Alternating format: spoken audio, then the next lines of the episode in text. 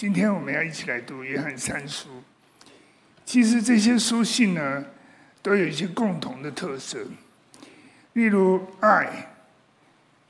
约翰是一个爱的使徒，在约翰的书信当中，最常提到的就是爱这个概念。他是要爱神和彼此相爱。第二个特色呢，是关于真理。真理这个字呢，在约翰的书信，呃，约翰三书里头呢，呃，约翰一书里面提到十二次，二书里面提了六次，三书也提了六次。在约翰的书信里面，爱跟真理这两个字是最常出现的。如果把这两个字连在一起，那么可以说彼此，我们可以说彼此相爱。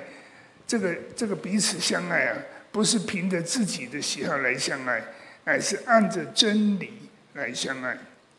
换句话说，真理也不是一个冷冰冰的道理，真理应该表现在彼此相爱的里面。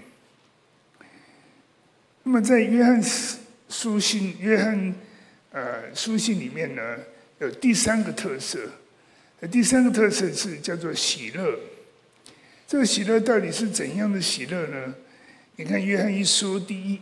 呃，一开头的时候就是说，我将这些话写给你们，是要叫你们的喜乐可以充足。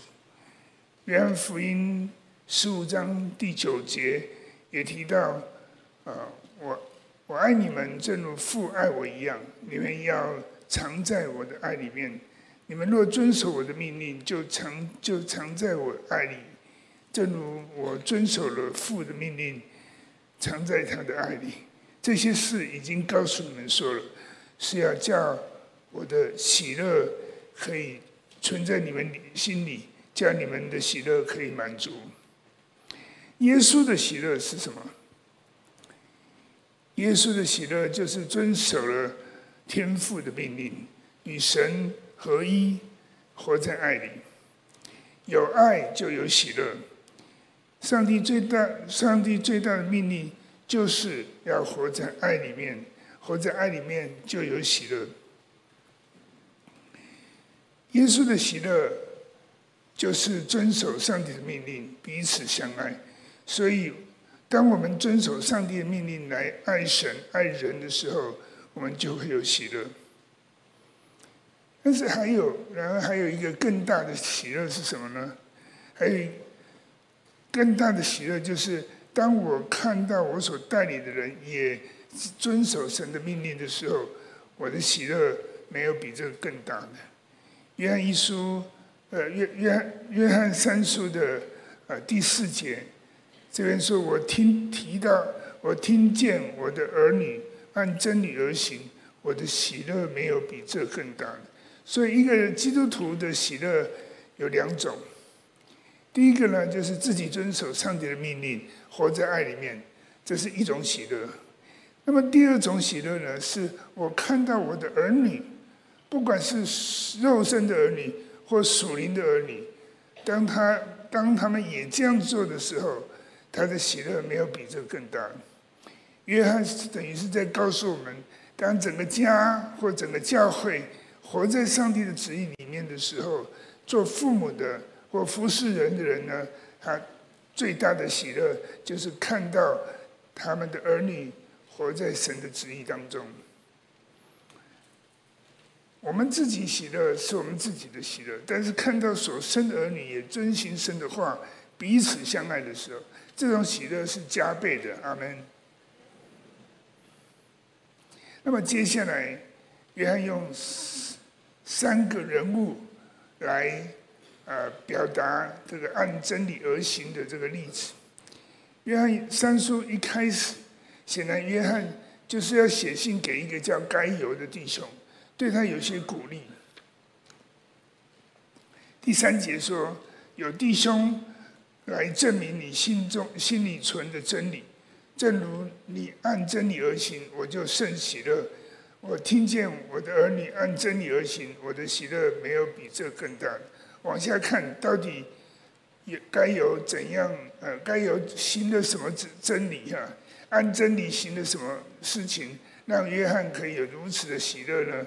啊，第五节说：“亲爱弟兄啊，你凡事，你凡你向客里之弟兄所行的，都是忠心的。”他一第七节，因他们为主的名外出，对外邦人一无所取，所以我们应当接纳接待这些人，叫他们叫我们与他们一同在为真理做工。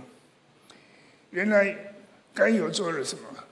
该犹接纳了这些，呃，接待了这些人啊，做了接待的工作。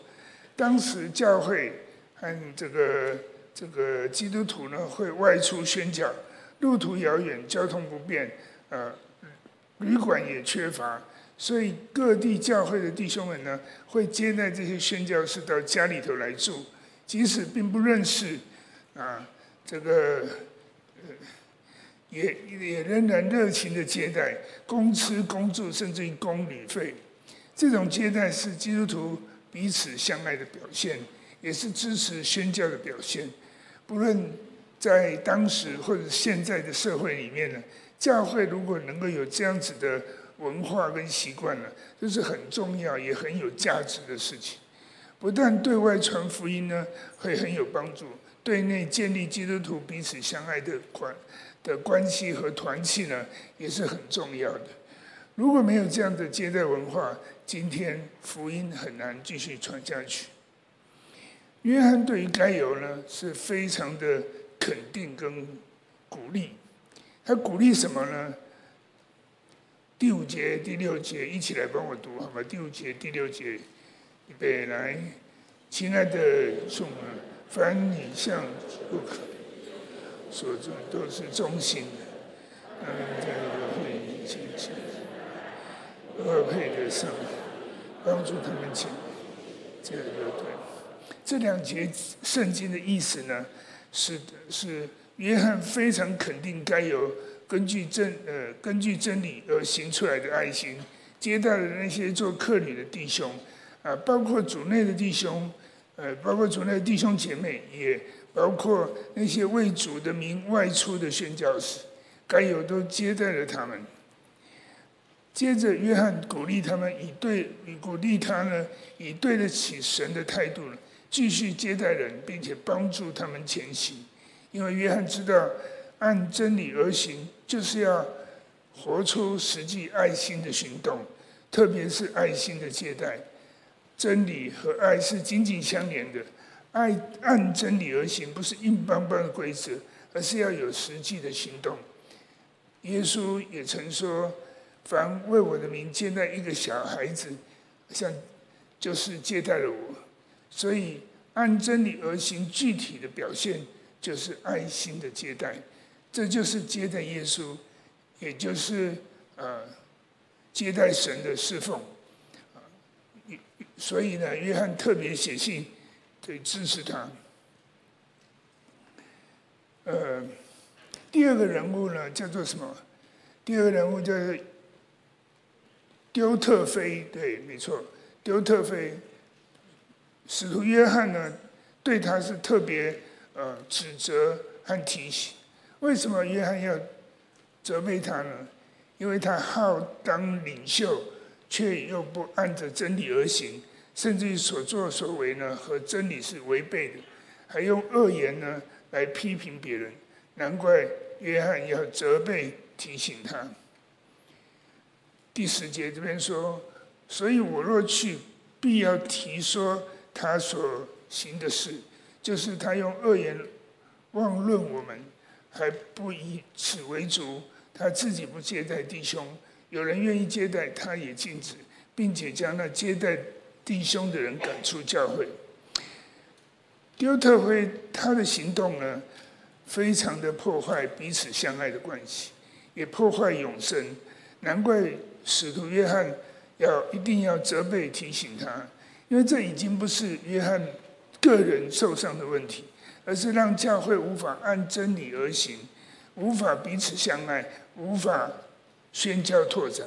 若不若不处理教会呢，一这个这个教会一定会受到亏损，所以约翰圣书除了为了鼓励该有的爱心接待以外呢，这个呃，也提醒教会，这是一个很严肃的问题。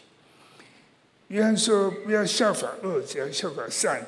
行善的在属乎神，行恶的未曾见过上帝。”德特会不肯接待弟兄，也不准别人接待弟兄，这是行恶，这是罪，这是呃未曾见过神，也是没有重生。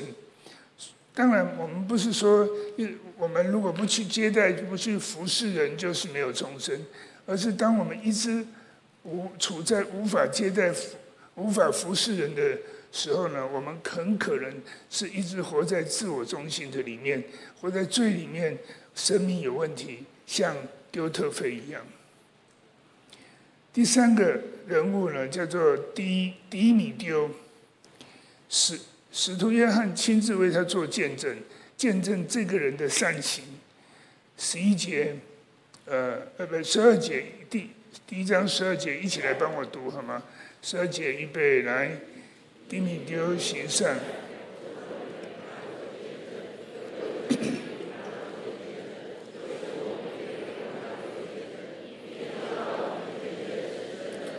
低米丢的行善是什么呢？就是他用爱心接待人，使使徒约翰呢，在这个地方特别提出低米丢的行善，又强调了这个众人，呃，有众人和真理给他做见证。主要的目的呢，是要借着迪米六的行善和丢特菲的行恶呢，来做一个强烈的对比，来鼓励有这个该犹呢，要继续的用爱心接待弟兄。你会说用爱心接待人有那么重要吗？没错，因为福音的本质就是接纳。上帝用他无条件的爱来接纳罪人，接纳是内心的态度，而行行诸于外的呢是接待。耶稣接待我们，用无条件的爱爱我们，他也用他也要我们接待他，领受他的所赐的生命。记得约翰一约翰福音一章十二节这边说，凡接待他的，就是信他名的人，他就赐给他们什么权柄，做上帝的儿女。一方面，耶稣要我们接待人，啊，这个，呃呃，一方一方面，呃，一方面我们要接待耶稣，另外一方面呢？耶稣也要我们接待人。他说：“实实在在，我实实在告诉你们，若有人接待我所差遣的，就是接待我；接待我，就是接待我所差遣的。接接待我，就是接待那差遣我的。原来呢，接待人的是这么有价值。接待人等于接待了耶稣，也等于接待了天父。难怪呢，马太福音二十五章那那边说的，耶稣说要照顾有需要的人。”给他吃，给他喝，给他穿，啊，给他帮助，这样接待微小的弟兄呢，就是坐在他身上。耶稣说，这样的人是义人，可以享受永生，与主同在。接待工作呢，是显出我们生命的特质。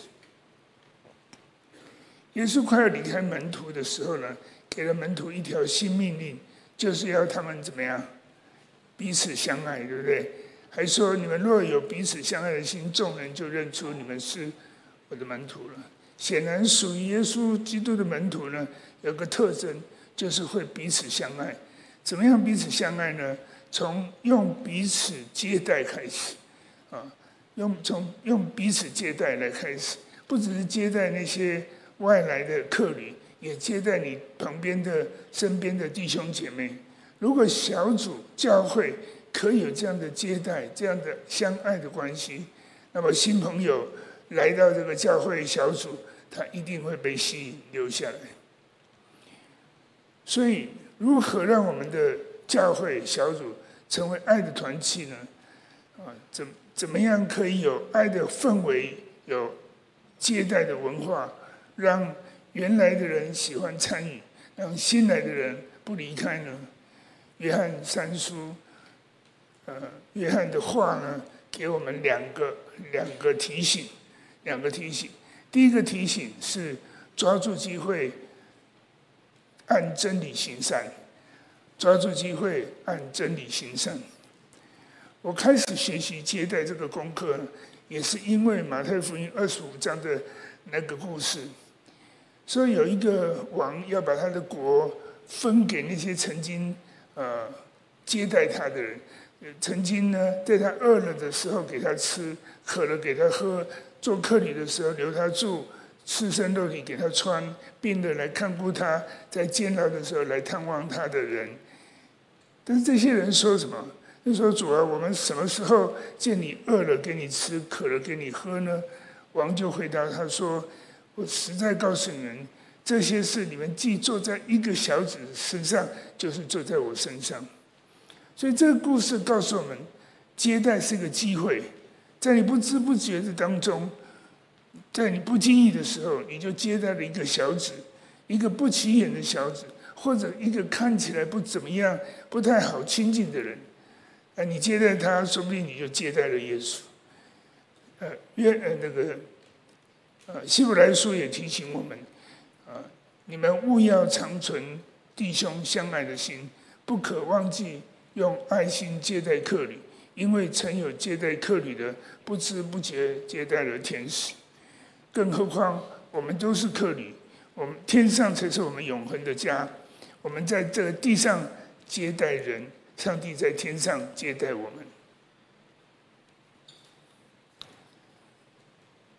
不知道什么时候开始啊，真理堂好像有外国人来、啊，都会赶快来叫我哈、都会都会送到我这里来、其实我的英文不太好啊，国中毕业以后就没有好好念英文了。但感谢主，上帝给我一个很厚的脸皮，还有会说英文的太太。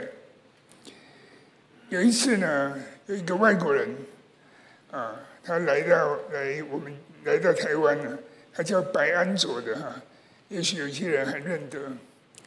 他在大学的时候受过一些校园的训练，毕业以后呢，有人告诉他说，如果他要来台湾，这个他可以来找 Pastor Moses 啊，所以呢，他就拎着他的皮箱啊，拎着一个皮箱哈，就到台湾来宣教了。那个时候他的他呢，完全不会说中文，口袋里头呢也没什么钱，只有什么？只有我家的地址跟电话，他就这样子来了。哇，第一个月呢就让他住在我家里头，然后我们帮他找房子，帮他找工作，然后找师大的学英文呃学中文，然后呢也让他参加我们家的小组。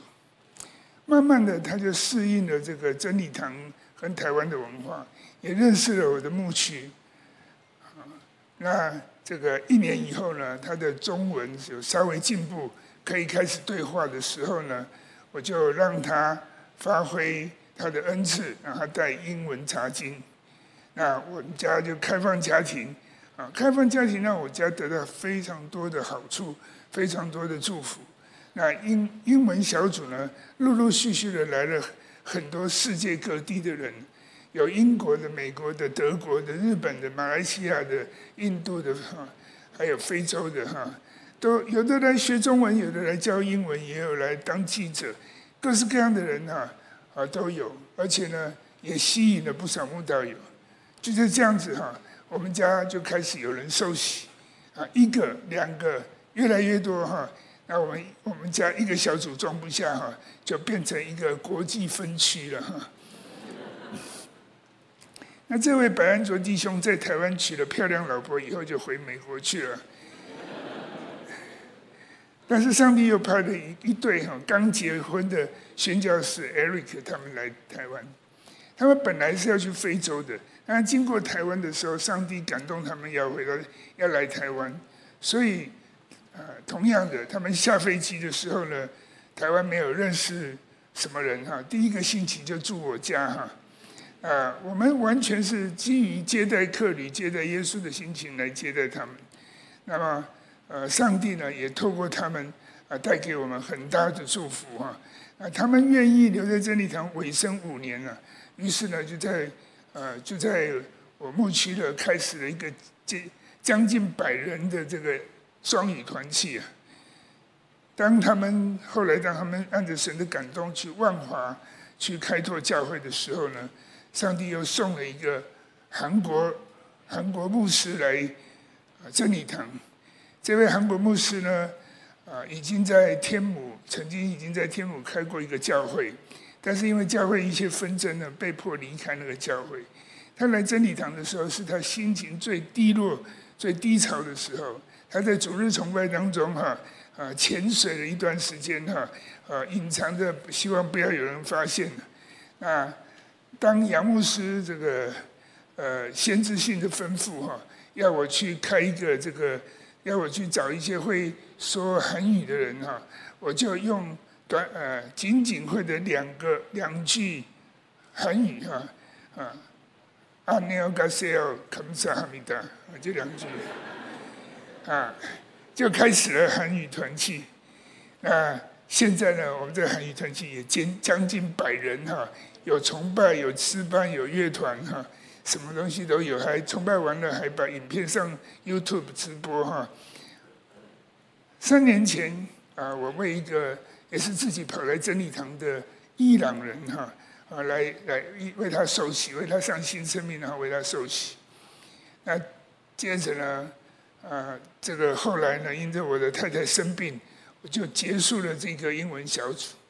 没想到几个月、几几几个礼拜前啊，又有一个蒙古来的姐妹，那一样也是上帝要她哈来真理堂，呃，但是她来了真理堂以后呢，没有找到一个任何的小组。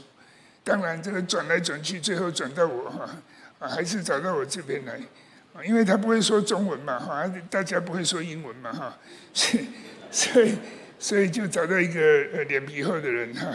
那本来我也可以拒绝了，因为我呃这个这个要照顾太太啊什么的，实在没有力气去为这个一个小子小姐妹哈去开一个小组，啊，我也可以找很多的理由去拒绝，但是我跟上。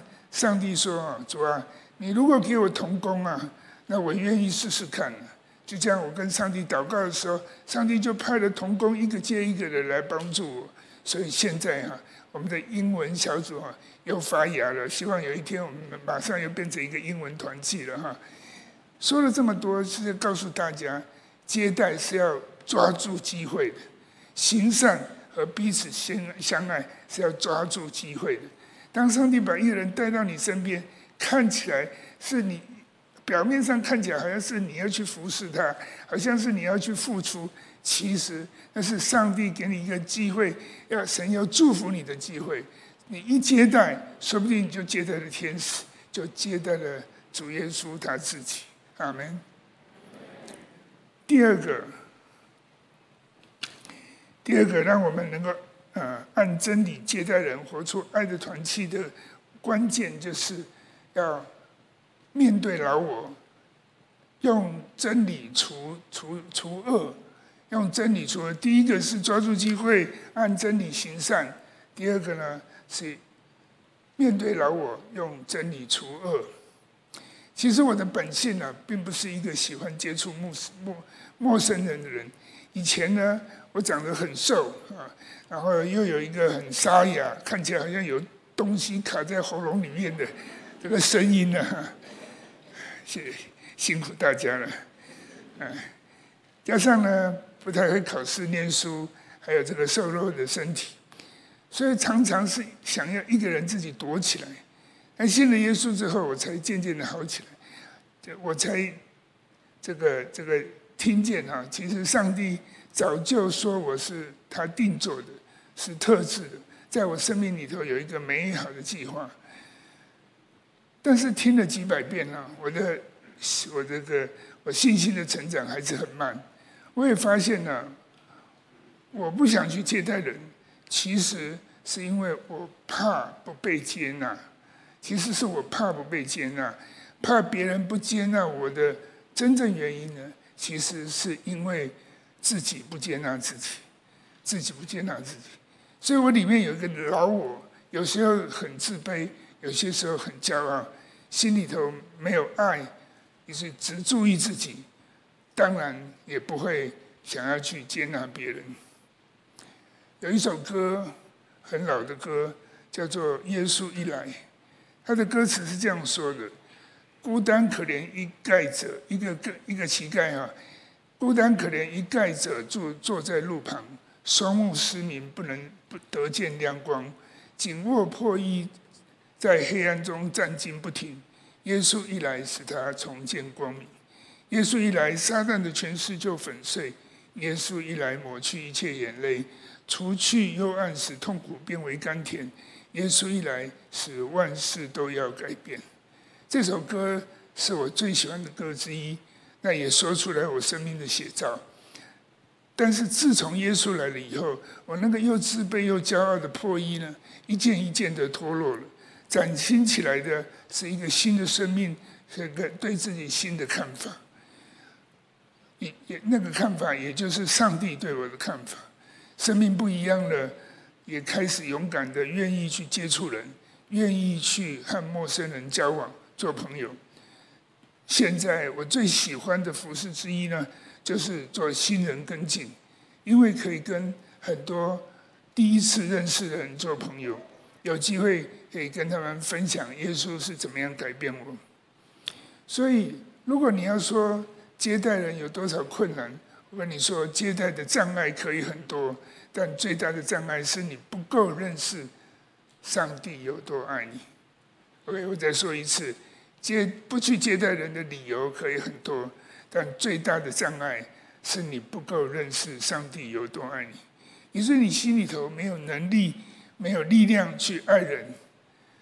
我鼓励你勇敢的跨出去练习，练习相信神的话，多听上帝对你的看法，少记得别人对你的看法，甚至于忘记你自己对你的看法。思想改变了，生命就跟着会改变。耶稣说：“凡接待他的，就是信他名的人，他就赐给他们权柄，要做上帝的儿女。”弟兄姐妹。圣诞节要到了，下个星期四就是一年一度的平安夜。那么这个日子就是一个接待耶稣的日子，也是一个接待人的日子。在外面有许多人，他们的心灵是孤单的，甚至于是忧伤痛苦的。而我们这些领受过救恩的人呢，可以做一件让耶稣最开心，也是让我们自己最喜乐的事情，那就是邀人来参加。圣诞夜的庆典，好好的接待他们，接让他们接受神的爱，做上帝的孩子。我们来祷告，亲爱的弟兄姐妹，你是不是有些时候你也觉得你自己没有恩赐去接待人？有些时候你觉得跟不认识的人要寒暄打招呼，要交朋友。